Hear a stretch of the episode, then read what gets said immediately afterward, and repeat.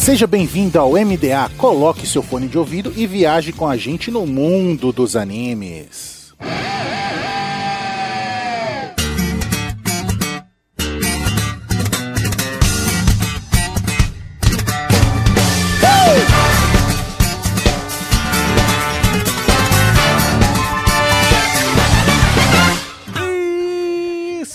Ar com o MDA, seja um navio pirata e uma nuvem voadora, viaje com a gente no mundo dos animes. E nesta semana vamos viajar no mundo do mangá mensal do Nozaki para garotas, ou como é conhecido em japonês, Genkan Shoujo Nozaki-kan.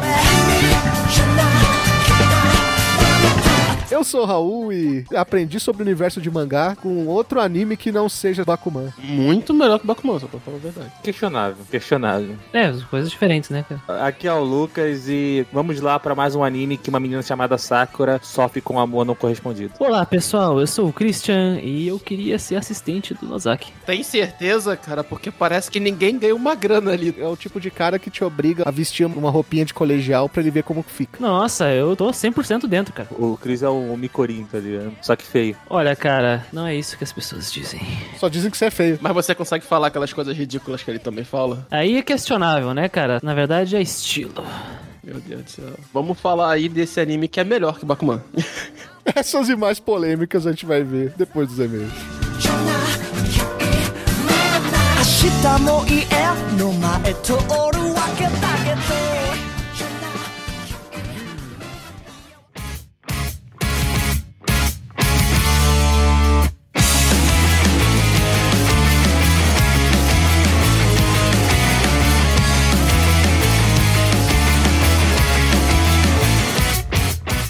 E mais uma semana de e-mails e recadinhos do MDA. Sempre agradecendo os nossos parceiros do Catum, Grindcast, OPEX, Papo Nerd com Elas e o canal do YouTube Guizão Voador. E claro, agradecendo sempre o apoio da Anime Hunter na Galeria Sogo Terceiro Andar ou no site www.animehunter.com.br. Lembrando sempre que vocês podem usar o cupom NSV Mundo Geek e ganhar 10% de desconto nas suas compras em mangás. Nós também temos o apoio da Crunchyroll, o maior streaming de animes do Brasil, e da Rádio J Hero, onde estamos todo domingo às 4 da tarde.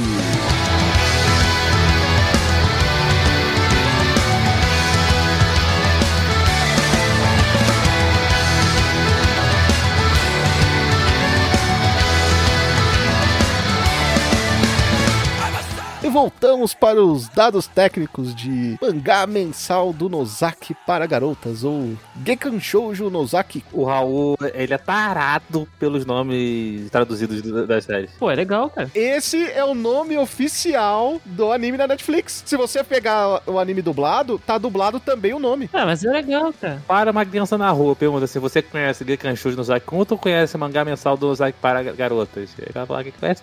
Provavelmente nenhum dos dois. É. Ah, é.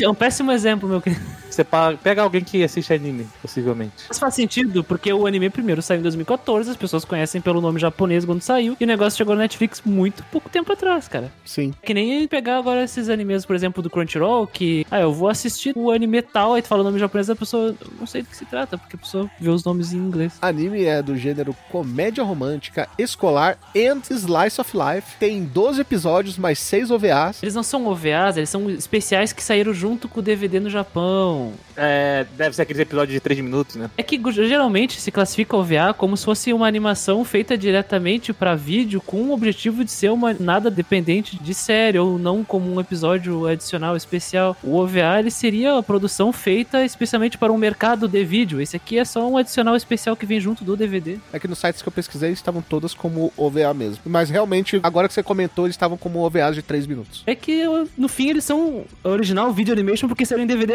igual, mas eles não são, por exemplo, um produto feito para o mercado de vídeo, são um especial adicional junto do DVD. O anime estreou lá no Japão em 6 de julho de 2014 e foi até dia 21 de setembro também de 2014, com 12 episódios do estúdio Dogakobo, que é o estúdio de New Game, Himoto Maru-chan e Sing Yesterday for Me, porque a gente sempre tem que deixar um anime ruim no final. Ô, aí, eu, aí eu discordo, mas tudo bem. Ah, eles fizeram algumas coisas aí bonitinhas, que nem Yuri Yuri e Senko-san, mas nada muito memorável, né? Eu pesquisando coisas sobre o Dogakobo, eles têm muito anime inspirado em Farcoma, né, cara? O próprio New Game, o Imoto Homaru-chan, por exemplo. Mas obras assim de comédia, com, com piadas rápidas, né? Que não exija tanta animação ou uma direção mais complexa. Ou inteligência. Ah, né? Nem- por isso. é é- No caso, são obras leves, né? Pra pessoa passar o tempo. Não tem que também exigir o cara um Steins Gate de um, de um Senko-san, sabe? Sendo Farcoma, nem, nem dá pra você fazer algo muito explicativo, porque você tem quatro quadros, né? Mangá mensal do Nozaki para garotas. Dos diretores, Takeshita Ryohei, que é o diretor de Ero Manga Sensei, o anime preferido da Manu, e do Mitsui Yamazaki, que foi diretor de Dumbbell no Kilo Materu e diretor de episódios em Bleach. Olha aí. Isso é uma pena, né? Mas fazer o quê? Você pode encontrar o anime no Brasil na Crunchyroll, legendado, e na Netflix, legendado e dublado. Tem uma temporada. A fonte é o mangá Forcoma, que até o momento dessa gravação saíram 10 volumes em uma revista multidemográfica, ou seja, é uma revista que tem obras de várias demografias. É a revista Gangan Comics da Square Enix, que, que lançou aí obras como Soul Eater e Fullmetal Alchemist. Olha aí. Uhum, revista de mangá da Square. Os caras não vivem só de joguinho, não. O mangá Forcoma, ele foi lançado lá no Japão em 2011 e ainda continua em publicação. Cris, fala pra gente do que se trata Gekan Shoujo Nozaki-kun. O Shoujo do Zakun, cara, é um tipo de romance que eh, todo mundo já tá meio careca de saber, da menina apaixonada pelo menino, e o menino é idiota o suficiente de não perceber isso. Porém, sempre tem que ter uma coisa diferente pra chamar a atenção do público. A questão aqui é que a menina, a Sakura, quando ela vai se declarar para o garoto alto e bonito,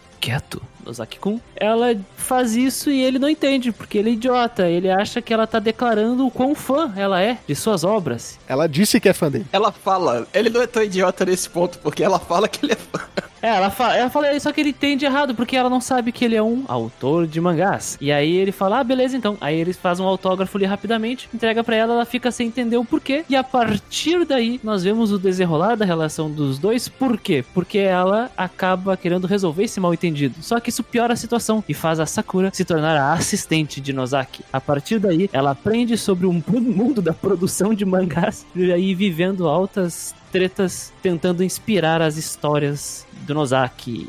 Antes de entrar na história, vamos falar um pouquinho da dublagem. Quem, quem aqui da equipe viu o dublado? Eu assisti alguns episódios. Eu assisti dublado. Eu vi quando saiu, né, no, no Japão em 2014 e depois quando saiu no Netflix eu fiquei, caralho, caralho, Nozaki dublado, cara. Aí eu fui assistir. A dublagem saiu em, no, em maio, né, do ano passado, em 2020, e eu tenho uma experiência mista em relação a ela. Não sei se eu curti plenamente ela, cara. A dublagem é do Sentai Studios, ao Dubbins Group. Que é o mesmo grupo que fez a dublagem de Akame ga Kill, fez a dublagem de No Game No Life, para ah, o Seiju, né, Parasite, e as duas primeiras temporadas de Shokugeki no Soma, Food Wars. Se não me engano, eles dublaram Danmachi também. E a mídia Netflix, com direção de Silvio Gonzalez e Rafael Schubert. Eu acho que é isso. Schubert. Ó, eu, da, da dublagem do All Dubbing Group, assim, eu assisti o Akame ga Kill, eu vi a dublagem da Akame ga Kill, apesar de não ter concluído o anime dublado, eu já tinha assistido antes. O No Game No Life eu assisti todinho dublado e é excepcional. Seiju e Shogeki no Soma. Eu gostei bastante da dublagem de Shogeki no Soma, hein, cara. Tem umas pessoas que criticam a escolha de vozes, mas eu gostei. No meu caso aqui, é o que me deixa meio estranho, um sentimento estranho com Gekan Shoujo é a escolha de dublagens. Não sei se eu gostei da dublagem da Tio. Acho que a personagem, ela ficou com um tom muito acima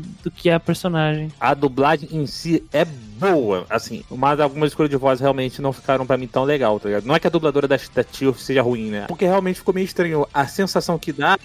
Você tem voz assim, sabe? Parece que é, é um agudo, né? Meio forçado, assim. Não que ela esteja fazendo de má vontade. Parece talvez seja a direção de dublagem mesmo que indicou pra ela fazer assim, nunca sabe. Aí fica aquela voz meio estridente. Sabe a Minnie da Disney? É tipo a Minnie, mas assim, os outros personagens são muito legais. A Shio sai de um personagem que é fofa pra um personagem que você quer tacar longe, é basicamente isso. Eu, eu tenho um alguns problemas também com a tradução, porque eu percebi que tem algumas coisas que elas não funcionam na tradução do Nozaki-kun. Não que eles estejam traduzindo mal termos em japonês. A questão é adaptação. Eu também tive esse problema. Isso, da adaptação. Então, sabe, algumas coisas que acabam envelhecendo mal, por exemplo, em dublagens. Por exemplo, o heterotop, que eles citam, acho que nos primeiros episódios. Ah, seu heterotop, sabe? Isso que da- daqui a 10 anos isso vai estar tão velho, tão batido, que essa dublagem já foi, cara. 10 anos, cara. Com a velocidade da internet, daqui a um ano. É que nem a terceira dublagem do Evangelion do, do Netflix, que os caras falam Itimalia, cara, sabe?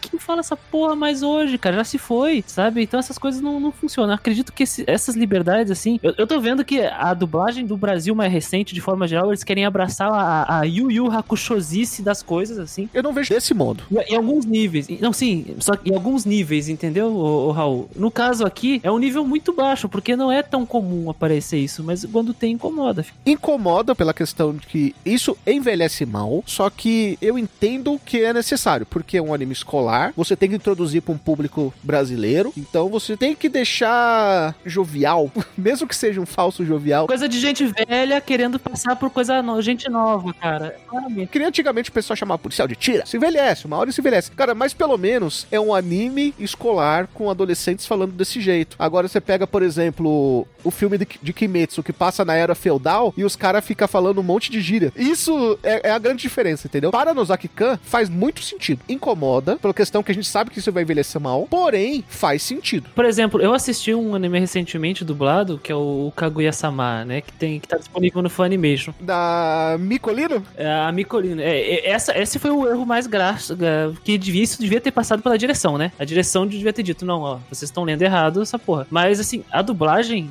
em si e a adaptação em si, tirando essa parte aí, ela é excepcional em Kaguya-sama. E tem muita adaptação pra tornar jovial que não fica velha, sabe? Não fica estranha. Não parece que tu, a personagens japoneses, jovens, adolescentes, e está adaptado para um público brasileiro, sabe? Eu senti que tava ok. No Gekan Shoujo esse tipo de coisa me tirava. Mas eu não acho ruim. É, é- é bom reiterar que não. Ah, isso torna a dublagem horrível, a tradução uma merda. Não, acho que tá bom, cara. Acho que tá ok. Mangá mensal do Nozaki para garotas.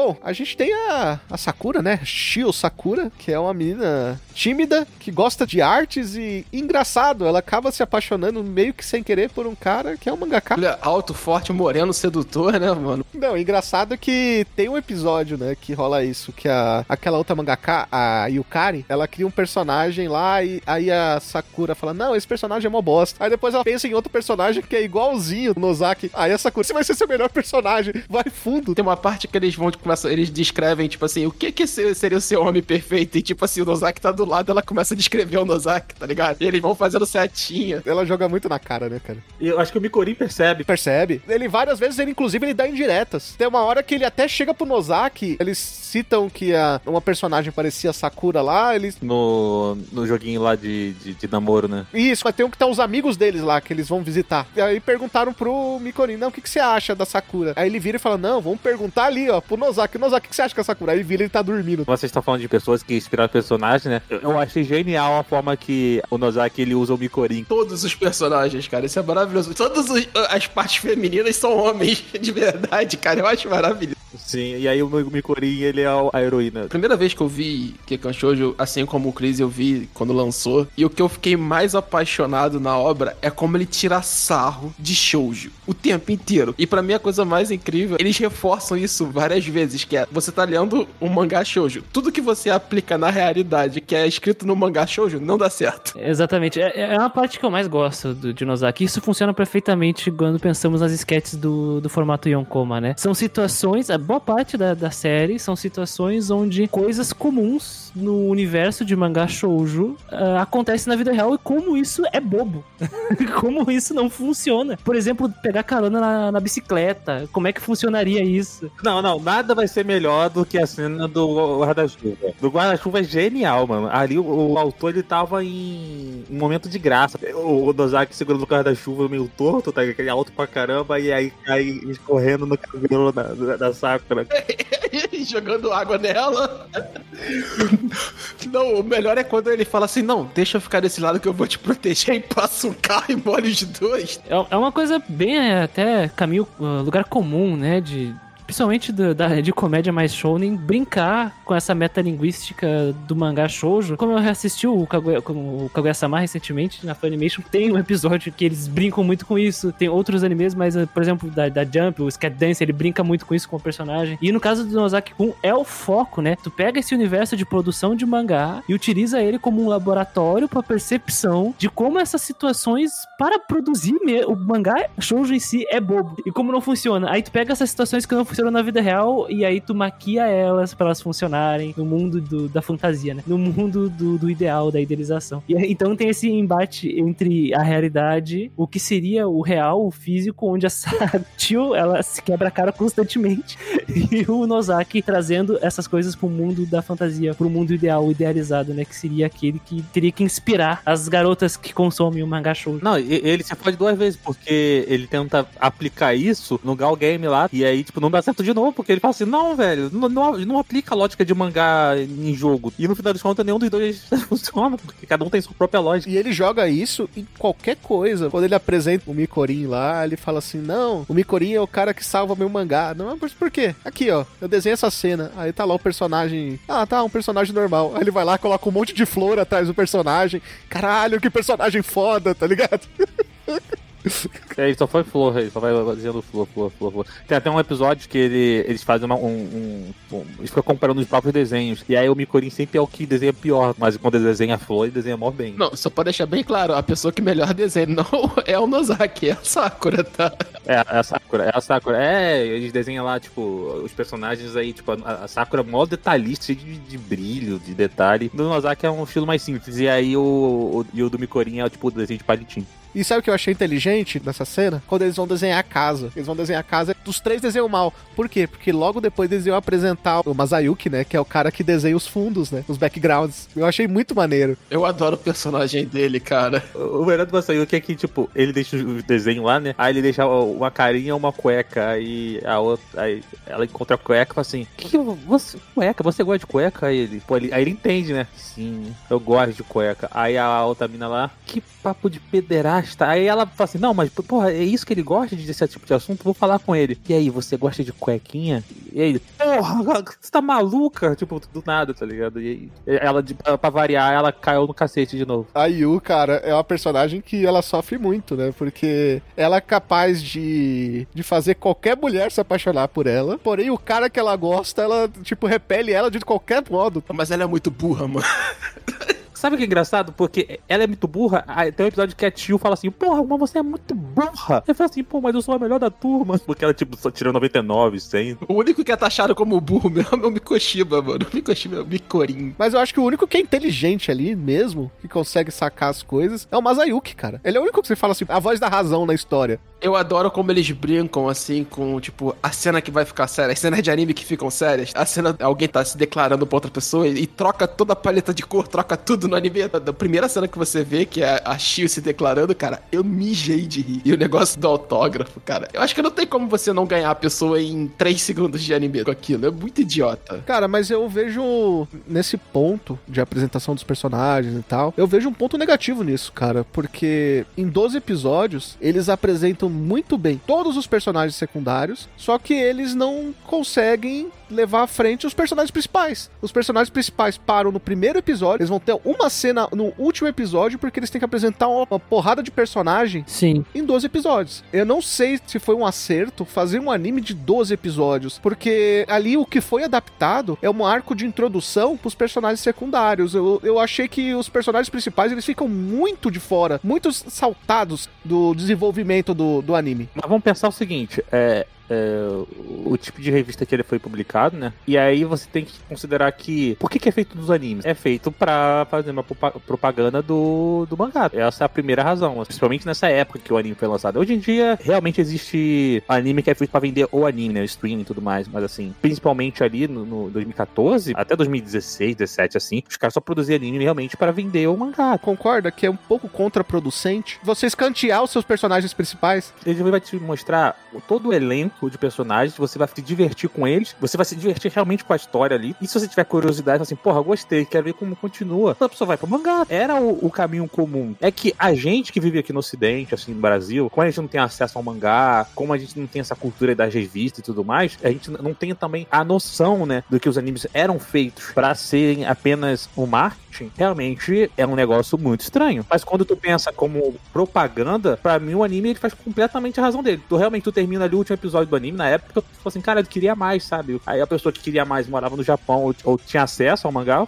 ia pro mangá. Cara, eu acho até meio pobre dizer que o anime era só uma propaganda do mangá. Então, porque então não faria sentido existir um comitê de produção em cima, entendeu? O comitê de produção tá cagando se o mangá tá, vai vender. Ele as empresas que estão investindo, elas querem ver se o produto delas que elas vão colocar ali vão vender, sei lá, figure ou sei lá o que for. E aí, quando você pega escanteia os personagens principais, você complica a venda desses produtos. Eu não vejo só o, o anime do Nozaki-kan como um incentivo à curiosidade para você ler aquele Forcoma. Também é, também é e é importante. Mas existe milhares de coisas também que tem que ser feitas. Até porque, quando a gente fala, a gente tá falando de um produto que ele não vai ser feito só pro japonês que tá vendendo aquele mangá Forcoma. A gente tá fazendo produto que tá vendendo lá fora, né? Então é muito complexo, cara. Quero dizer que eu concordo com. Foi o Carlos, né, que disse do. Tinha sido o Carlos que tinha comentado sobre a venda de mangá, né? Lucas. Foi o Lucas. Ah, tá. Foi o Lucas, desculpa. É que eu, é que eu tava vendo sobre exatamente sobre o mangá. Quando ele falava, eu pensei, caralho, vou pesquisar. Então é o seguinte, eu concordo com o Lucas trouxe e eu concordo em parte com o que o Raul falou. Porque é o seguinte, sim, animes são feitos com uma grande plataforma de promoção. E, mas é só a promoção do mangá? Claro que não é só do mangá, mas o do mangá é a origem. Então, as, não é estranho que as vendas de light novels ou de mangás cresçam quando sai uma animação. Mas o lançamento de cartinhas de brinquedos, de figures, de brinquedos uh, de, de acessórios de personagens e tal. Eu concordo que ele é uma grande promoção e naquela época, quando para pra pensar, em 2014, não tinha esse grande compromisso com o mercado internacional. Hoje sim. Então eu consigo, eu concordo com, com o Lucas ali que ele trouxe. Sobre o, o mangá, ele tá hoje no volume 13, ele não terminou. O anime ele adaptou mais ou menos até o volume 5 ali. E eu venho e trago uma outra questão para vocês: é que Gente, as Tio, Sakura e o Nozaki são uma grande escada para os personagens secundários. Eles trazem o universo que aqueles personagens habitam, sabe? Então, não acho que seja um problema do anime que os personagens não avancem tanto porque a natureza da obra original é um Yonkoma, cara. O Yonkoma, ele é um, uma obra de entretenimento rápido, descartável. Keion não tem um grande des, arcos de desenvolvimento de personagens. Alguns têm, mas não é o foco principal, por exemplo. Então, ah, mas o romance, eu quero ver o romance deles. Vai ser só piada de romance do início ao fim, cara. Não é nem a questão do romance que eu tô citando. Eu tô falando como personagens mesmo. Por exemplo, a Ayu, que é uma personagem secundária, a Yuzuki lá, que é a cantora, ela é muito melhor trabalhada nessa temporada que a própria Sakura, entendeu? Tem personagens ali que aparecem e eles ganham um arco muito mais interessantes do que realmente os personagens principais. Eu concordo que eles são escadas até porque todos os personagens secundários, eles orbitam os personagens principais. Mas se você pegar um Kaguya-sama Loves War, todos os outros também orbitam os personagens principais que são muito bem trabalhados. E não e a questão de ser um forcoma, cara, a gente tem que lembrar que o anime é uma adaptação. E como adaptação, ele tem que funcionar como uma obra própria, não só como o mangá, como o próprio forcoma. Ele tem que funcionar como uma obra própria. A gente pega, inclusive, várias adaptações de obras de forcoma que ela funciona sozinha por si. O próprio Working, ela funciona sozinha por si. Você pega lá o Forcoma, ele tá lá com aquela história, mas ele é muito melhor explorada no anime. É que o Working é muito melhor que Nozaki Kun. a gente até falou recentemente do Takagi-san. Tipo assim, mano, tem o mesmo problema. São dois personagens que o romance não anda. E é um puta anime, mano. A gente também. Eu acho que realmente, assim, o motivo de você ter ficado com essa sensação é como o anime termina. Parece que vai acontecer algo muito grandioso e o anime brinca com isso. Ele faz uma grande piada. Ele te dá o doce e tira. Toma aqui o doce e tira da tua mão. E aí você fica com aquela sensação que, putz, a história não andou, pô. No final acabou com uma grande piada. Mas você pega os outros animes assim, também é. O próprio Work que a gente tá citando é tipo assim, é que é, no, no meado da segunda temporada pra terceira e o filme, ele dá uma, um fumo. Uma Yamada e tudo mais, velho. Até o meado da segunda temporada é só piada assim, a história andar. É só piadinha, piadinha, piadinha. Eu realmente acho que o anime funciona muito bem, mano. Pra mim, eu, eu não vejo esses problemas que vocês falam assim, ah, não desenvolve. Cara, pra mim, ele mostra tudo que ele ele deveria mostrar daqueles personagens, saca? E eu também concordo com o Chris. Ele é uma escada, mano. Ele- o, o interessante ali é você saber o que a Sakura sente por, ele- por, pelo Nozaki e as reações do Nozaki quanto a isso. Mais uma vez, é que vocês estão colocando pro público, eu tô achando isso por causa do romance. Eu vou falar mais uma vez. Não tem nada a ver com romance. Eu ainda vejo o romance deles como uma grande piada também. A minha sensação é que a Sakura, principalmente, como construção de personagem, ela é muito pobre se você olhar qualquer outro personagem secundário. Eu não vou dizer que você tá errado, é questão de opinião realmente. Mas assim, ao meu ponto de vista, dentro do que esse anime se propõe,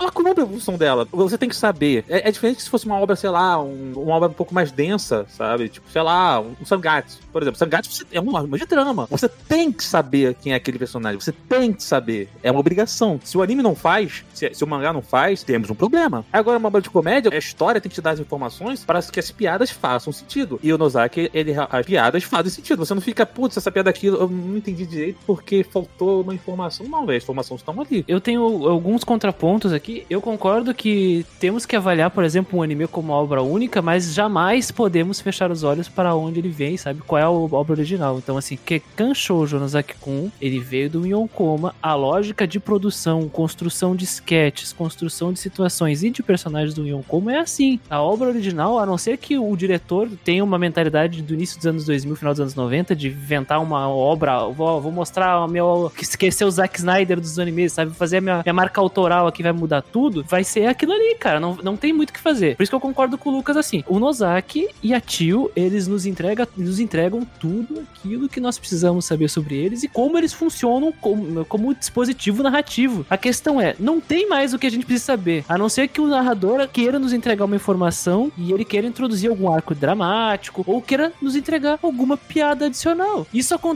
em Kaguya-sama. Kaguya-sama não é um Yonkoma, né? Começa por aí, é diferente. É um, é um mangá tradicional. E, só que no caso do de Kaguya-sama, que já é uma obra bem mais recente que Nozaki-kun, por exemplo, eu já acho meio estranho comparar, mas a gente pode comparar, já que são comédias. Pega os personagens Shirogane. Shirogane é um personagem que nós sabemos informações sobre ele, dá pra fazer piadas sobre as informações que nós temos, mas sempre que introduzem uma informação nova sobre ele ou a família dele, essas informações são adicionadas ao leque de possibilidades de piadas, sabe? Ou de uma situação dramática. No caso de Nozaki-kun aqui, isso não existe, porque as piadas têm que ser rápidas, as piadas têm que ser em formato de sketches, que é o que a obra original tem, é o que a obra original traz. Então, eu acho que não dá pra fechar os olhos. Temos que analisar de fato o anime, como ele foi dirigido, por exemplo, porque é uma questão, é animação, né? Que é uma questão muito típica e propícia do anime em si, isso não se aplica a um Yonkoma, mangá, enfim, mas não podemos fechar os olhos pra obra original, cara. Então, no caso de Nozakun, eu entendo que talvez queira um desenvolvimento um pouco mais complexo do personagem, porque eles não parecem tão da hora quanto os secundários, eu concordo com isso, mas para vias de piada, de sketch, a- o Nozaki e a Tio, eles são isso aí porque eles devem ser isso aí, escadas para os personagens secundários. Eles criam um ambiente no qual esses personagens secundários habitam, mas os personagens secundários jamais brilhariam se os dois protagonistas não propiciassem esse ambiente para eles habitarem, sabe? Então eu acho que funciona bem. Eu acho que Nozaki ele tem uma comédia boa. Eu acho que são personagens que funcionam bem. Não acho que esteja faltando muito, mas eu concordo que eles são limitados, são limítrofes nesse, nessa questão, sabe? Mas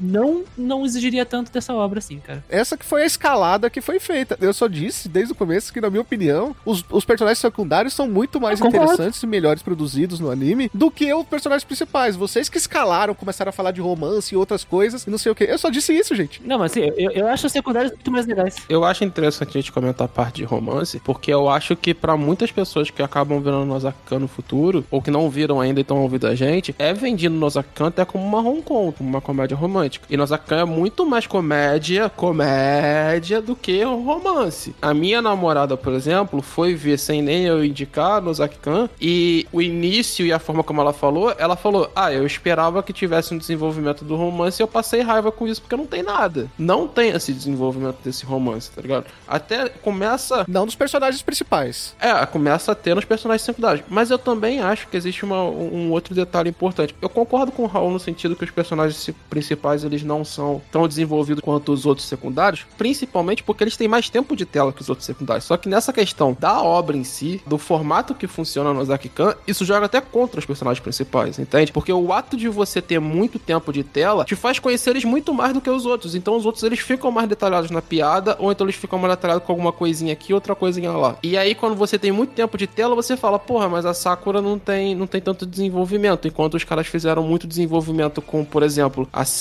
Ela, ela tem bem mais desenvolvimento que a Sakura, você consegue entender muito mais as coisas que acontecem, você consegue entender que ela gosta do maluquinho lá de basquete, mas a- isso ajuda, em certo sentido, você até ver bem menos ela, entende? Porque aí eles conseguem colocar pouquinhos pontos que você rapidamente pega e consegue se desenvolver. A Sakura tá o tempo inteiro na obra pra você conversar. Agora, existe um grande detalhe que é, e aí eu não quero que as pessoas percam isso de vista, o gag dessa obra, o grande foco dessa obra é zoar com shoujo. Principalmente fazer as ligações que tem no mangá do próprio Nozaki. Então até por isso que eu acho que funciona tanto o desenvolvimento dos romances e das interações dos outros personagens. Porque o Mikoshiba, o Mikorin, ele é, o- ele é a heroína do mangá do Nozaki. Então você vai ter desenvolvimento ali porque você tem o desenvolvimento da história do Nozaki. Existe esse paralelo na construção. Porque, na minha opinião, os secundários têm essa aparente, ou então até mesmo um desenvolvimento maior. Porque eles estão ligados diretamente com a obra feita pelo Nozaki. Vários deles, assim, vários deles se relacionam diretamente com uma forma como um show de. Nesse caso, até onde que a gente viu, a Sakura e o Nozaki são só os personagens onde que ele é um bananão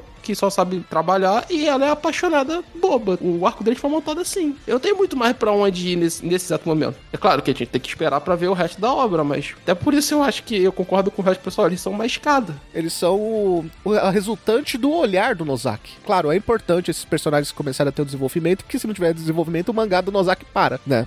Só que a Sakura, como assistente dele, uma personagem que tem tanto tempo de tela, ela deveria ter algum tipo de desenvolvimento pessoal. Por exemplo, quer ver? A Cell, que o, o Carlos comentou. Ela é uma personagem tão simples quanto a Sakura. Ela é muito simples, é uma personagem muito simples. Porém, ela é muito bem desenvolvida. E ela tem horas a menos de tela que a própria Sakura, entendeu? E sim, a Sakura é a personagem ap- apaixonadinha e tal, não sei o quê. Mas ela não precisa ser só isso. Ela, ela tem diálogos com os outros personagens também. Não só. Nem, não é o tempo todo que ela tá com o Nozaki. E mesmo quando ela não tá com o Nozaki, o papel dela é só ficar pensando no, no Nozaki o tempo todo. Isso, na minha concepção, é pobre. Pra personagem. É uma forma de o, de o próprio autor brincar com personagens shoujos nesse sentido também. Tipo, a personagem principal dele é uma personagem que se parece nesse sentido com personagens shoujos, com garotas de personagens shoujos. E aí é uma forma até de brincar com isso também. Mas eu concordo contigo nesse quesito, tipo assim, o tempo de tela que ela tem é muito mais gasto em piada do que em desenvolvimento. E dá pra trabalhar os dois ao mesmo tempo, entende? Por exemplo, uma coisa que eles flertam, mas não tem desenvolvimento nenhum, que é o que, que a Sakura faz na- na- no clube de arte. O que, que ela pretende de se desenvolver com isso. Aí chegam a comentar com ela, ah, você quer mexer com aquarela, quer ser pintora, uma coisa assim. E ela fala duas palavras e acabou, nunca mais desenvolveram esse tipo de coisa. O que, que você vai fazer pro futuro? Uma pergunta normal, assim, pra um moleque de 16, pra uma garota de 16 anos, entende? Ah, tu vai seguir com isso na tua carreira mesmo? Tu vai querer trabalhar, vai querer entrar numa faculdade de arte? São assuntos que poderiam ser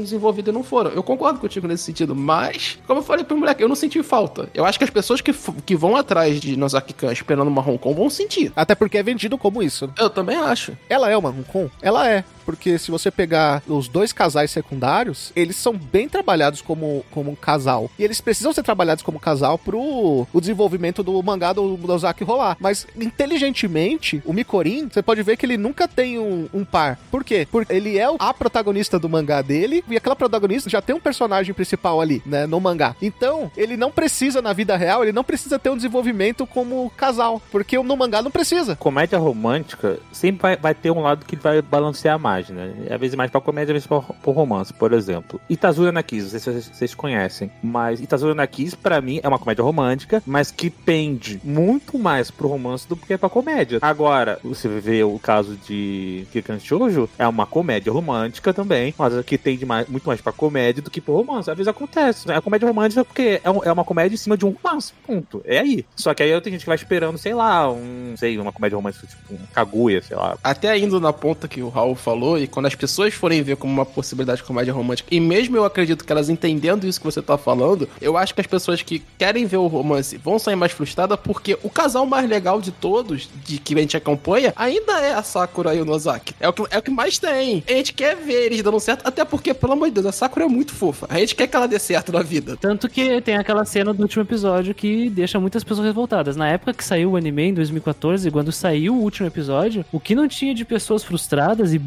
na internet aí não, não tá na, na fita, cara. O pessoal realmente ficou chocado porque queria muito mais a, a o romance do que a comédia. E é vacilo do próprio público, né? Porque se você pegar pelo próprio episódio 1, é claro que isso tem que acontecer. É dos personagens, né? Mas, tem uma coisa, será que isso é culpa do autor? Aí eu trago pra vocês que o autor, ele é muito competente em fazer personagens com comédia romântica. Caso vocês não saibam, o autor de Nozaki-kun é o mesmo autor de Oresama Teacher, que é um mangá de comédia corrida, assim, um mangá normal, não Yokoma, né? E é uma história de rom- comédia romântica que não sobrevive em cima de sketches, então tem desenvolvimento de personagens, tem a parte que é muito mais romance e a parte que é bem mais com- comédia, assim como o próprio Kaguya-sama, apesar do Kaguya-sama brincar muito com as sketches, né, das- de situações, mas bom, como o Itazuru Nakizu, um exemplo, né, de comédia romântica aí. Mas na questão de desenvolvimento de casal, o autor deixa na própria obra claro que ele sabe desenvolver. O Hirotaka e a Yuzuki, eles são um casal muito bem desenvolvido. Eles, desde o momento que eles se conhecem, que ele odeia ela porque ele, ela fica dando bolada nele, até o momento que ele vai conhecendo ela melhor, que ele vai acabar saindo com ela, meio que forçado, mas ele acaba gostando. Ele é apaixonado pela voz dela sem saber que é ela. Então, assim, ele sabe desenvolver um casal. E é até interessante que o casal a ser desenvolvido seja um casal secundário. Até porque nessas comédias românticas, geralmente, quando o casal fica junto, a história acaba. Só que um desenvolvimento, ele não se pauta apenas no desenvolvimento como casal, mas desenvolvimento como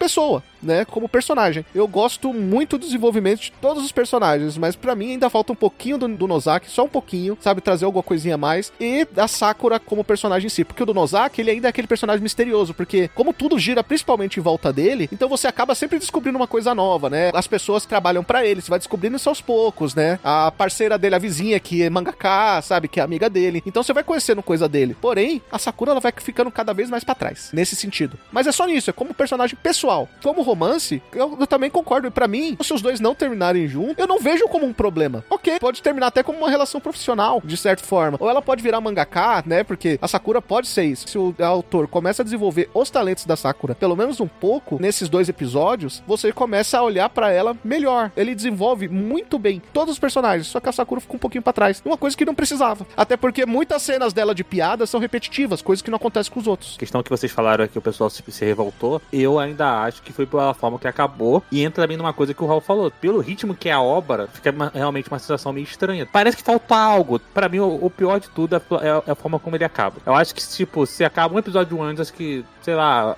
o ódio do pessoal não era tão grande. Ninguém tava nem pensando no romance deles até o episódio 12, né? É, é que realmente, como eu falei, mano, ele põe o doce na tua boca e tira, mano. Aí tu fica. Aí o anime acaba e tu fala, puta que pariu, que anime filho da puta, tá ligado? Só que o anime te divertiu pra caramba, mas tu termina falando, filha da puta. E, querendo ou não, mano, eu não quero farpar um outro anime aqui, as pessoas tendem a ficar sempre com a memória de como o anime termina. Querendo ou não, é algo humano. filme de super-herói faz muito isso. Tanto pro lado bom quanto pro lado ruim também, viu? Isso. E aí eu vou falar um anime que tem, eu acho que 12 ou 13 episódios, não lembro agora bem, que tem 10 episódios lixos, mas tem 10 epi 3 episódios que é ok, assim, bom. O pessoal, pelo menos o pessoal acha bom. E aí todo mundo ficou com aquela memória tipo assim, caralho, que anime incrível, que é Angel Beats. Eu discordo, mas como não é um podcast de Angel Beats, eu não entrei nesse assunto. Sobre o autor de, de Gekan Shoujo, né? Ela é uma mulher, né? Então eu estou. Eu peguei aqui a Izumi Tsubaki. E como eu comentei, ela fez um, um mangá, né? O Urasema Teacher, que ele é bem longo. Ele só terminou o ano passado, 2020, sendo que ele começou em 2007. E antes disso ela já fazia mangá shoujo, né? Então imagino que o Gekan Shoujo no Zaki-kun seja uma obra onde ela exorcizou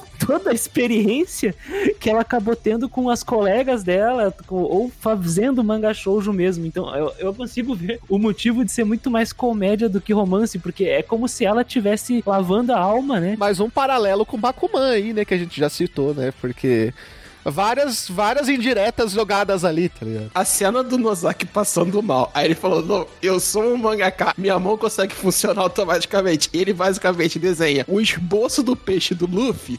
É maravilhoso, cara. Eu ri feliz porque eu não gosto de Bakuman, tá, gente? Então aquilo ali pra mim foi direto no coração, cara. Eu amei aquilo. Tem um arco de Bakuman que fala exatamente disso, né? Sim, exatamente. Ah, aquele arco maravilhoso do cara indo pro hospital e desenhando ele no hospital por amor à arte. Ah, Mas é importante porque qualquer indireta que você dá pra exagero em qualquer ponto, sabe, trabalho de maneira exagerada, eu acho importante ser citado. É citado no Bakuman, é citado em Nozaki-kan e eu acho que deveria ser citado em várias outras obras que tratam a arte de ser mangaka. Tem uma crítica à produção de mangá no, no Kamen Rider Zero One, a última que eu vi que eu me, me recordo bem. Tem essa questão de produção e tal. É interessante, é sempre bom lembrar mesmo. Eu gosto muito que Nozaki Kano não romantiza. Ele brinca, ele zoa, mas ele não chega ao ponto de romantizar exatamente a forma como é feito o trabalho de, de um mangaka. Ele tem os problemas, as coisas acontecem, problema com o editor ruim, que é maravilhoso, o editor do Guaxinim. Eu gosto que nesse sentido, o, o Nozaki, a questão com o Nozaki e com a Shiro e com os outros personagens assim que estão em volta dele, eles se deslumbram por ele, ele ser um mangaka, né? Por ele ser profissional com 16 anos. Mas o ato de trabalho não é romantizado. E ele é aquele cara que você falou, é o cara de 16 anos, ele ainda tá meio deslumbrado, né? Tem várias coisas ali que ele fica, nossa, que da hora. Ele fica impressionado com o que os colegas fazem pra melhorar o mangá dele, com o jeito que o Ken trabalha e o Ken, tipo, tá meio que cagando pra ele. Ele tem até aquela piadinha meio que como se fosse o- a série do Lucifer, né? Que toda vez que o Lucifer tá com alguma dúvida, ele vai na psicóloga, aí a psicóloga vai tentar explicar alguma coisa pra ele, ele entende do jeito que ele quer e faz tudo errado. Isso também é mostrado no Nozaki Kan, né? O Nozaki vai lá, ele fala assim, pô, eu tive uma ideia, eu preciso fazer uma coisa. Aí o Ken fala, não, entendi, você tá querendo deixar mais complexo o seu mangá, colocar mais elementos. Ele, então, eu vou botar um ET que vai fazer não sei o quê. Vamos entender também que ele só era desse jeito com o Ken por causa do Mitsuya, né? Sim. Comparado com o Mitsuya, até a Tio fala assim: não, não, realmente, comparado com o Mitsuya, o Ken é incrível. E depois a gente vai entender que, na verdade, o Ken, ele é meio assim, meio... Ah, tá bom, foda-se, eu sou só profissional contigo e tudo mais e tal, porque o Nozaki, no início, quis essa distância. Eu atendeu o telefone, não me toque, não chegue perto de mim, senão eu vou embora. Porque ele tava traumatizado, né? E, e é provável que tenha muitos mangakas que sejam assim também. Sim, os dois pontos, né, cara? Se você olhar o Mitsuya, praticamente quer fazer um mangá. Deve ter muito editor que quer ser o mangaka. É, ele projeta essas expectativas na obra dos outros, sim. Eu achei muito interessante quando ele comenta o nome da autora, aí a, a Sakura fala assim, eu acho que eu já ouvi falar o nome dela. É aquele mangá dos guaxinim e tal? É esse mesmo, não sei o que. Aí sabe por que que ela colocou guaxinim? Porque é um bicho que ele gosta, que ele acha fofinho, ele quis colocar no meu mangá também. É interessante, porque aí você vai descobrindo. Aí tanto que quando tem uma cena que o, o Mitsuya fala assim, ah, tem um negócio pra você aqui. Lembra que você pediu umas fotos do, do parque de diversões pra background, não sei o que? Aí são várias fotos dele na frente do background, dando rolê no parque. Uma coisa interessante aqui que eu tava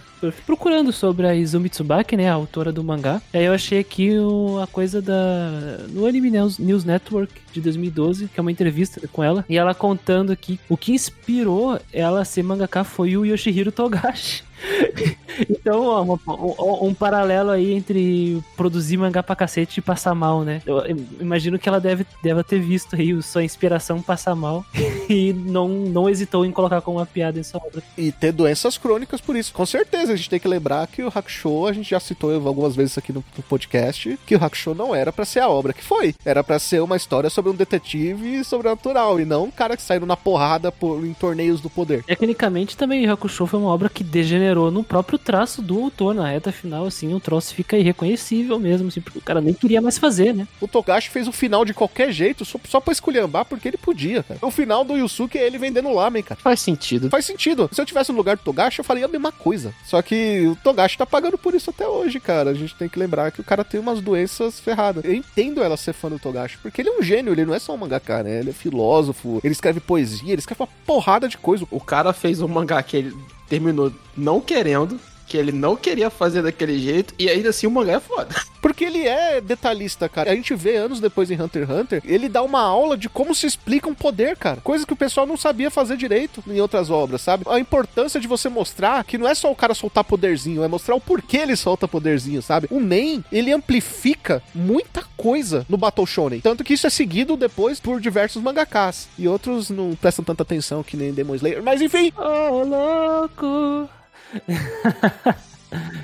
Não, mas é isso aí. Mas eu gosto muito de como se tem essa percepção da vida real no mundo do mangá em Gekan Shoujo. E é em vários sentidos. É tanto no olhar do Nozaki pra desenhar o mangá, né, e fazer o roteiro do manga dele, quanto no que você vai percebendo o que acontece com os personagens, principalmente quando a gente fala de mercado de mangá, né? Tem umas partes assim que o Nozaki demonstra o carinho pelas obras. Eu tô escrevendo roteiro, esse tipo de coisa. Você acaba desenvolvendo esses carinhos pelos personagens. Pra mim, a parte mais divertida é, que ele- é quando ele começa o namoro entre a Seu e o Akamatsu, cara. Que ele, ele não quer que dê certo. Ele tá desenhando pra não dar certo.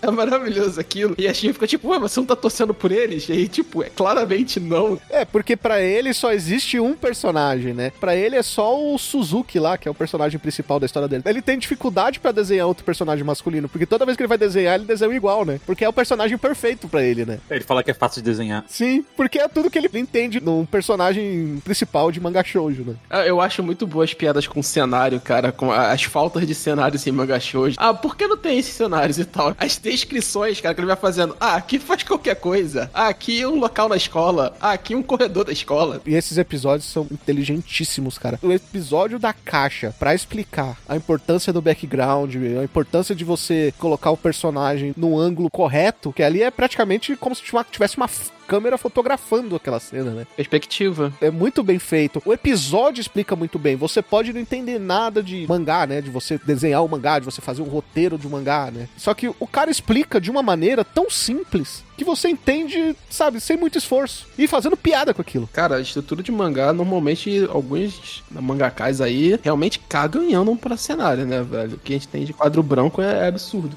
Titicubo! Ah, nossa, Titi Cubo. É, é uma das minhas principais reclamações aí com o Titi Cubo. Não, mas tem vários, cara. E mangá shoujo, por exemplo, também não tem. Tradicionalmente, né, não deve ser tão comum ter pessoas disponíveis ou pessoas que fazem mangá shoujo fa- fazendo cenários mais realistas, não sei. Pelo menos pela minha percepção mesmo que vocês estão tendo aí, de não ter realmente shoujo com um quadro branco, painel branco, cara. Só com boneco com cara triangular e nariz pontudo, que nem eles brincam no, no, no. É bem legal, gente, de ele apresentar essa questão, porque ele apresenta que o Nozaki não sabe fazer fundo. Ele não sabe fazer perspectiva e ele não sabe fazer um cenário. Ele até brinca que ele, ele disfarçou a vida inteira enquanto ele ganhava prêmios, ele disfarçava que não tinha cenário, né? Ele tava o efeito, botava um negócio aqui, um negócio ali, né? E é super interessante isso, porque se você for pensar na forma como você narra uma história, basicamente, você parte, e isso é, por exemplo, ensinado em cinema, que muitas técnicas de cinema você primeiro mostra o local, por isso tem um plano aberto, geral do local, assim, aonde que estão aqueles personagens. E, por exemplo, de vez em quando você tá lendo um mangá, você não faz a menor ideia de onde que eles estão, seja manga shonen, seja manga shoujo, qualquer coisa. A importância do cenário pra construção narrativa que você tem, e aí eu tô falando não só visual, mas também de roteiro, como é demonstrado em Nozaki Kan, eles fazem primeiro a posição dos personagens para depois construir o cenário. Mas o Nozaki faz isso, cadê o roteiro? Você, você deveria ter escrito isso no roteiro, sabe? Eles estão em tal lugar da escola pra tá, tá, tá, tá acontecendo tal coisa. Isso é descrito no roteiro, e não, isso não é feito, entendeu? Só demonstra como a produção de um mangá, muitas das vezes, ela não segue um workflow natural e que funcional. De vez em quando é trancos e barranco mesmo. Que é uma deficiência de Blitz, pra pensar. Vou usar Blitz como exemplo, né? O Titi Kubo, ele fazia o quê? Ele conseguia apresentar personagens e- no, no espaço vazio. A gente não sabia onde é que eles estavam. Então, pra tentar maquiar isso, ele colocava um painel com um foco no rosto de um personagem, depois um painel com um balão bem grande, com uma frase de efeito, e o próximo painel um zoom no olho de um personagem. sabe? E aí, assim, ele ia enganando o leitor. Só que onde é que eles estão? A gente não sabe, exatamente como tu disse. Ele tinha uma desculpa, né, cara? Sou seu site é assim. Mas enfim, a impressão que acabo tendo é, é- é muito louco isso. Eu achei que era só eu mesmo. Nozaki ele brinca com isso. Não, não tem. O o cenário de manga shoujo é literalmente flores. Eles brincam com isso graças ao Mikorin. Gekan Shoujo é a lavagem de roupa suja dela ali, cara. Ela é uma autora de shoujo, é muito legal, mano. Eu acho que também tem uma passagem muito divertida, né? Porque o, o Nozaki faz o acordo, né? Pra quem não viu a série ainda, tá ouvindo esses spoilers gigantes de algumas coisas. O Nozaki faz um acordo com o Rory, né? Que é o, o cara que faz os fundos dele. Por Nozaki escrever os roteiros das peças. Ele vira e fala assim: Nozaki, eu quero que você escreva uma peça com um príncipe que vira uma vaca. Aí o Nozaki olha pra cara dele: Um príncipe que vira uma vaca? É. Tá. Mano. É o melhor briefing que você pode receber. É, Ele tá usando a Kashima como modelo de príncipe, aí ele vê a Ma- a Kashima fazendo aquela, a- aquelas ações dela, aí ele descreve assim, vem cá minha gatinha, vem com o pai aqui, uma- alguma coisa assim. Aí- Aí ele fala assim, mano, o que aconteceu com o meu príncipe? Tá saidinho? Disse, não, não, tem que chamar o Mikorin agora porque eu preciso esquecer disso. Aí ele fala assim, não, Shio, vem cá, finge que você é um príncipe. Aí ele põe o Mikorin, aí não, aí ele chama o Mikorin, aí o Mikorin vai ajudar ele, o Mikorin é a Irina. Aí ele fala assim, pô, por que eu sou uma mulher? Cara, é muito bom o- a primeira vez que o Nozaki conhece a Kashiba, cara. Que ele não consegue mais escrever roteiro, porque antes ele não conhecia ela, então ele não tinha a, a imagem da Kashiba, como é que ela agia com os outros. Chegamos naquele momento que a galera mais gosta, que é o momento das considerações finais. E a nota de 0 a 10 pra mangá mensal do Nozaki para garotas. Eu acho que a gente conseguiu falar bastante. Foi um podcast que a gente conversou muito, né? Sobre nossas opiniões sobre, a- sobre o anime. E é engraçado que eu assisti esse anime a primeira vez, legendado, né? Uns anos atrás, no Pirata. E tinha umas legendas maravilhosas. E aí na dublagem não saiu ruim, mas eles também brincaram muito. Tipo, a cena como quando o Mikorin ele aparece a primeira vez, as meninas estão gritando: me come, me come, me come, na legenda do Pirata. Caralho, eu, eu tenho até print disso. Depois eu tenho que olhar no celular, mas eu, eu tenho essa print. Me come, me come, me come. E aí, na dublagem, ela faz até aquela brincadeira. É bonito, tesão, bonito e gostosão. É legal a dublagem, saca? Eu não sofro tanto como o Chris com a questão de, de envelhecer, uma brincadeira ou outra. Tem algumas coisas que envelhecem, mas assim, a, a grande maioria ali eu não acho que é um problema. Pra mim, a questão da dublagem, realmente, o problema, dublagem de português, no caso, é a- mais a voz da Tio, que a dubladora é boa, mas pra mim não encaixou. Eu senti que ela realmente foi- virou uma voz de mini. Ela deu uma forçada pra ficar a voz mais fina. Não ficou legal. E sobre a história, cara, só assim, sobre progressão mesmo, cara, comédia. Se eu sou diretor do anime, não teria terminado daquele jeito. Eu acho que aquele tem jeito. Eu, eu entendi. Eu queria dar uma porrada no final, mas causa mais um sentimento de frustração do que realmente uma. Caralho, eu vou rir porque ele entendeu tudo errado de novo. Ô filha da puta! Vai tomar no cu, filha da puta! Porra, esse cara ainda tá aí, rapaz, fazendo o quê, rapaz? Mas é um anime que me diverte muito, tá? Apesar de todos os que eu falei, o anime ele diverte tanto no original quanto dublado, funciona. A voz da tio, não gostei mais, você se acostuma. E, cara, eu vou dar um. 7,5, vai. Pra mim, ele tem muito mais qualidade do que defeitos no final. Só que, realmente, como uma história de romance, pelo final, eu acho que faltou um pouco de bom senso ali do diretor fechar um pouco antes desse falso confissão, ou um pouco depois pra tirar esse sentimento de frustração, né? Eu acho que faltou um pouco de, de- de tato ali do diretor pra isso. Mas, enfim, ainda é, é um anime muito divertido e isso não apaga tudo que aconteceu durante a série. Gekan Shoujo no Zaki-kun, pra mim, é... Quando eu comecei a assistir por meios alternativos, né? Na época que lançou, era em 2014, eu não esperava muito.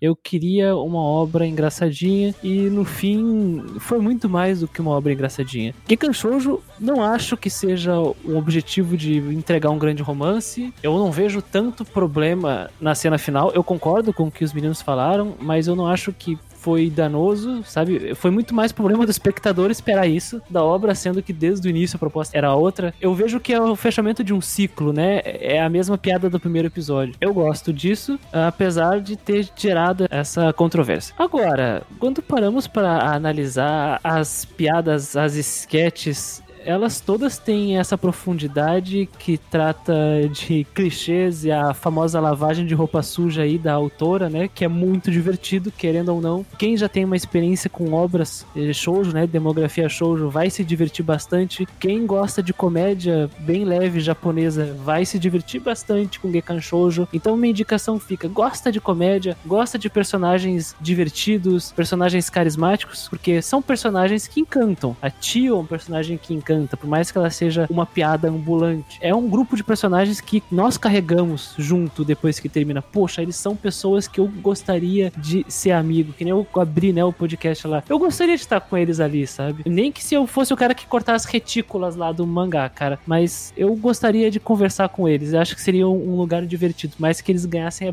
dinheiro nenhum nessa brincadeira aí. Eu gosto dessa comédia, acho que a animação ela não compromete, ela é bem simples, mas não é um show show de slides. É o que a gente espera do Dogakobo. Eu não tive tanta experiência com a obra original, então eu não posso falar de questão de adaptação. A dublagem me divertiu. Eu sou um velho rabugento, então eu vou reclamar dessas coisas que nem são tão problemáticas assim, como a- o tom da, da voz da tio. Eu acho que a dubladora ela é maravilhosa. Eu vi outros trabalhos dela, mas ela pra mim é muito magudo pra voz da tio ali, então isso me incomoda. Eu sou chato pra caramba. Esse negócio de tradução ele me incomoda, mas tem obras que me incomodam mais. Eu acho que Nozakun não é um problema. Nozakun não seria algo problemático pra mim aqui em relação a isso. Gosto, me diverti, me divirto se eu pegar pra assistir. É um tipo de obra que eu pegaria pra assistir assim, eh, pra passar um tempo com uma pessoa que, que tá interessada numa boa comédia. Eu indico. Nozaki-kun. E minha nota é um 8. Eu acho que Nozaki-kun é bom. É uma série um pouco acima da média em relação à comédia. Personagens secundários são muito divertidos. Eu gosto desses personagens ao ponto de que eles são, como eu disse, os meus amigos, assim. Claro que eles não são o melhor exemplo de obras, por exemplo, baseadas em Yonkoma. Nós temos Working aí como o pináculo de uma boa comédia em Yonkoma. Mas Nozaki é um bom exemplo. E eu estaria muito feliz se alguma editora do Brasil trouxesse pra cá, porque é uma obra que eu gostaria de ler na íntegra. E enfim, Nozaki compra minha 8. Cara, então, falar de Nozaki-kan é falar de uma das obras de comédia e Hong Kong também, comédia romântica, favoritas que eu tive o prazer de conhecer do Japão, cara. É uma obra super simples, mas que, primeiramente, ele faz uma coisa maravilhosa que eu adoro, que é falar mal de shoujo. Ele é um prato cheio pra mim, assim, eu... A primeira vez que eu vi, eu fiquei apaixonado. E eu adoro todos os personagens, cara. Todos os personagens de Nozaki-kan. Não existe um personagem ruim nessa obra, tá ligado? Até o personagem que vai te fazer passar raiva, que é o editor do Guaxinim, ele, ele é muito bom, cara. Ele, ele é horrivelmente bom. Obras como Nozaki-kan, que elas são pautadas quase que 100% em comédia, né? Dando uma nota, assim, né? Você não tem como comparar elas com obras que são narrativas, One Piece. É, você não tem como comparar elas com obras mais sérias, Psycho Pass, coisas que a gente já fez nos, em outros casts aqui do site, né? Até em outros tempos, como a gente faz lá no Catum. Com outras coisas, tá ligado? Você tem que comparar elas com obras que são de comédia, que são dessa vibe, que, ou então com comédias românticas, cara. E é muito interessante porque, mesmo sem entregar uma animação fantástica, eu acho que o Nozakan tá acima da média em, nessas dois lados. Se você comparar ele com comédia romântica, ele vai estar acima da média, porque, como o, o Raul falou, os personagens secundários têm desenvolvimentos muito divertidos, muito bons de se acompanhar, e como comédia é, pra mim, um espetáculo, como o cara consegue trabalhar pontos que são extremamente imbecis e irreais em mangá shoujos, e ele transforma isso em realidade e mostra, tipo, olha quão imbecil isso aqui é, tá ligado? Ele te joga na cara aquilo ali. E é uma narrativa muito simples, muito gostosa de se acompanhar, cara. Eu, eu sou apaixonado por esse anime. Eu, eu brinquei aqui no cast e eu realmente sou isso. É um daqueles animes que, onde está a segunda temporada? O que, que vocês estão fazendo pra vocês isso ainda? Entendeu? Que a esperança não morre depois de, da volta de Mao-sama. Pois é, eu ia dizer exatamente isso. Se Hatarako Mao-sama voltou, velho, vai voltar que canchou de algum momento, cara. Mano, voltou Oregairo, voltou Mao-sama e voltou Marroca. Eu tenho fé. Tô só esperando Spice and the Wolf, que é o meu amorzinho que nunca vai ganhar a terceira temporada. Mas enfim, pode continuar, desculpa. E aí eu, eu espero outras, como uma comédia que eu até gosto mais nesse sentido, que eu espero muito segunda temporada, que é a Rina Matsuri. Mas se- eu acho que se eu fosse fazer um top 5 de, de, de, de comédias românticas, Gekan Shoujo estaria. Se eu fosse fazer um top 5 de comédias que eu já vi saindo do Japão, Gekan Shoujo estaria. Então, cara, eu, eu dou aqui... Eu não posso dar muito quebrado, né? Eu vou dar aquele 8,5 bem gostoso, tirando uma, uma médiazinha assim de... Por causa do, da animação tal, mas é um 8,5 aí. E quem se frustrou aí no final, só lamento. Ninguém me tira a ideia de que quando a autora fez algum mangá shoujo, o editor dela pegou e obrigou ela a colocar um monte de características de shoujo que ela não queria colocar e ela usou esse mangá pra livrar a alma. E se ela fez isso mesmo, seria muito bacana, cara. Por favor, fale que é verdade. Vamos criar essa fanfic, gente. Não, não, pra mim já é isso. Já é real. O dia que ela falar que não é isso, pra mim é. Tipo, ela só está mentindo pra passar aí bem no mercado, entendeu? O mangá shoujo dela, mais longevo, né? O Urasama Teacher, ele é um shoujo fora da curva. Ele tem características shoujo, assim, mas ele é um pouco fora da curva. Talvez tenha um algum editor deve ter dito assim, ah, coloca isso aqui. Ela, tipo, ah, foda-se. Da questão de anime, ele é um anime simples, né? São personagens simples, comédia simples que funciona. É bem estilo do estúdio mesmo, do Doga como a gente falou, do New Game, do Maruchan e etc. Tem muitas obras aí que mostram qual é o estilo do Doga Kobo pra esse tipo de obra. É uma obra simples, com uma animação simples. Eu fico triste que, que a trilhagem do anime seja bem fraca.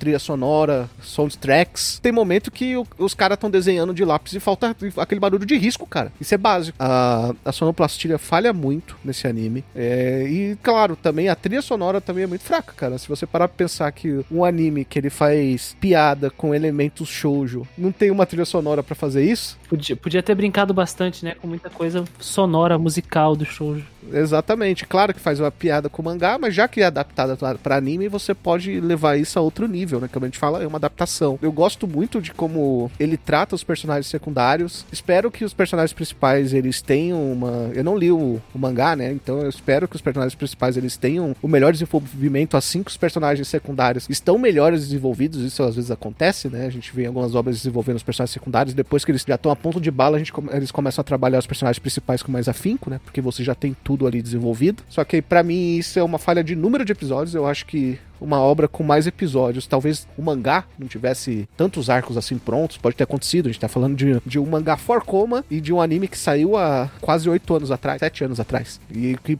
até agora só tem 13 volumes e foi adaptado até os 5 que eles falaram. Isso pode ter gerado esse tipo de problema. Até a escolha desse final, né, que foi controverso pro público, a gente tem que lembrar que mesmo sendo de uma mídia diferente, lá lá lá, lá lá lá, um produto ele tem que funcionar pra sua mídia. Ele não chama adaptação à toa. Ele tem que funcionar pra sua mídia. Ele funciona como uma comédia, como uma comédia romântica que é o, o jeito que ele é vendido. Pra mim não funciona tanto assim. E até porque eu acho que a ideia nem é essa, como o Carlos explicou muito bem sobre o fato de ele ser mais comédia do que uma comédia romântica. Só que eu acho que isso tem que ser vendido junto com a obra, porque às vezes você explicar a obra errado é muito prejudicial pra uma obra boa. Isso pode acontecer até o contrário. A gente lembra o caso de Sal, que os seis primeiros capítulos vendiam Sal como um tipo de obra e quando você vê era uma coisa completamente diferente, né? E isso deixou o público puto na época. Então eu acho que é bem parecido, só que pra mim, Nozaki é uma obra Sword Art Online. né? Quero deixar isso bem claro. Nossa, sim, por favor. As tiradas são inteligentes, a maneira que a autora trabalha o mundo do mangá. Eu nem vou chamar isso de desconstrução, é mais uma sátira mesmo. Ela faz sátira de todo esse universo pra se vingar do, do editor dela que zoou ela quando ela era editora de shoujo. É, Cara, gente, é só uma novel nossa, tá, gente? Calma, não fiquem bravos. Ah, A fanfic aqui, fanfic. É, só uma fanfic. Não fiquem bravos. E já é verdade. Só que já é verdade, no mundo do MDA já virou verdade. Recebi aqui no meu zap aqui que é verdade. Exatamente. Pra mim, o anime é nota 7. E juntando aí todas as notas, 7,5, 8, 8,5 e 7, a gente ficou com uma média de 7,75, uma média muito boa pro Slice of Life aí de comédia, vindo de um Forcoma, olha aí. Sim, sim, sim. É um bom anime, cara. É um bom anime. Sim, é um bom anime. E eu queria deixar claro aqui que a abertura é bem divertida, cara. Eu gosto da musiquinha. O Kimi Janaki Dame Mitai. Eu adoro a abertura, cara. Eu adoro a abertura. Cara, o estúdio ele tende a acertar nesse sentido. São sempre músicas de abertura simples que são bem interessantes. Eu gosto muito da abertura de New Game também. De o Maruchan, gosto muito das aberturas também. Tem outra pegada, é outro tipo de rolê, mas eu gosto muito da abertura de Sing Yesterday for Me. O, o anime mais bem trabalhado do estúdio desses aí que a gente falou é, é Yesterday, né? Tem- É, é bem fora da curva. É, é, só esqueceram de fazer um final decente. Há controvérsias. Tem um episódio do Animistic de Sing Yesterday for Me. Se vocês quiserem ver o, o Chiako, né, apanhando por causa desse anime, escutem lá. Bom, galera, lembrando que se você quer ver a sua obra sendo comentada aqui, é só mandar aquele e-mail maroto pra mda.nsvmundogeek.com.br. Funciona. Esses tempos já recebendo uns e-mails já de, de pedidos que o senhor Muriel anda endossando em todo podcast que ele participa. Ô, louco. É, exatamente. Todo podcast que o Muriel participa, ele fica pedindo Yu-Gi-Oh! e Digimon. Já tem gente pedindo nos e-mails. Ah, eu sou, sou do partido do Digimon aqui, cara. Digimon. O próximo é o Savers, hein? Olha aí. Bora de Digimon Savers. O próximo é o Savers. Só que Savers agora é só ano que vem, porque esse ano já teve Digimon. Perdemos, perdemos, perdemos. Coloquei o aqui, ó. Perdemos. Perdeu, certo? Inclusive vai sair coisa nova de Digimon, então vai ter mais coisa de Digimon. Sempre vai ter alguma coisa de Digimon pra gente fazer podcast. Tem que ser semestral o podcast de Digimon, cara. Não anual. Não, não é pra tudo isso, não, porque senão a gente vai chegar logo no tri. Ah, não, é só pular, é só pular. É que assim, ó, é fingir que não existe, normal, cara. É, é, é bom senso. Não, não, não, não, não, não. Pelo amor de Deus, o tri a gente tem que falar até o choro do patamão. Depois a gente esquece o resto. Não, cara, que isso. Não, é que se pular o tri, depois vai pro remake. Não, dá pra pular isso também. Tudo que envolve o mundo do Adventure dá pra pular. Ah, ainda tem o Cross Wars, tem o Ap Apimon, tem, tem. E vai ter um novo pra sair. Tem coisa pra sair ainda. Tem o Savers, Cross Wars, Apimon. Vamos falar dos filmes do Rossoda pra Digimon, é melhor. É, tem, o- tem os filmes do Rossoda também. Ih, dá pra fazer muita coisa. Inclusive, se vocês quiserem, pediram aí pra gente por e-mail um episódio sobre o One, a gente Só que o One a gente não acha tão interessante fazer no momento, porque já tem no Animistic episódios sobre One Punch Man e Mob Psycho. Mas se vocês quiserem sobre um autor específico, sobre um diretor específico, também manda e-mail pra gente. Vocês podem pedir. Dependendo aí, eu tô dentro desse daí. Xingar a autora é comigo. Até porque, se rolar episódio de Rossoda, vai ter o Guaraná ali com o pentelho no meio do dente. Ô, louco. Vai ter mesmo, o Guaraná vai estar vindo como é, elevado. É Porque eu sou putinha do Rossoda também. Olha aí, ó. Vai ter um pra cada bola. Enfim, nós ficamos por aqui. Até o próximo episódio. Tchau. Bearing in my breath, lay my eyes on crest, gonna scratch.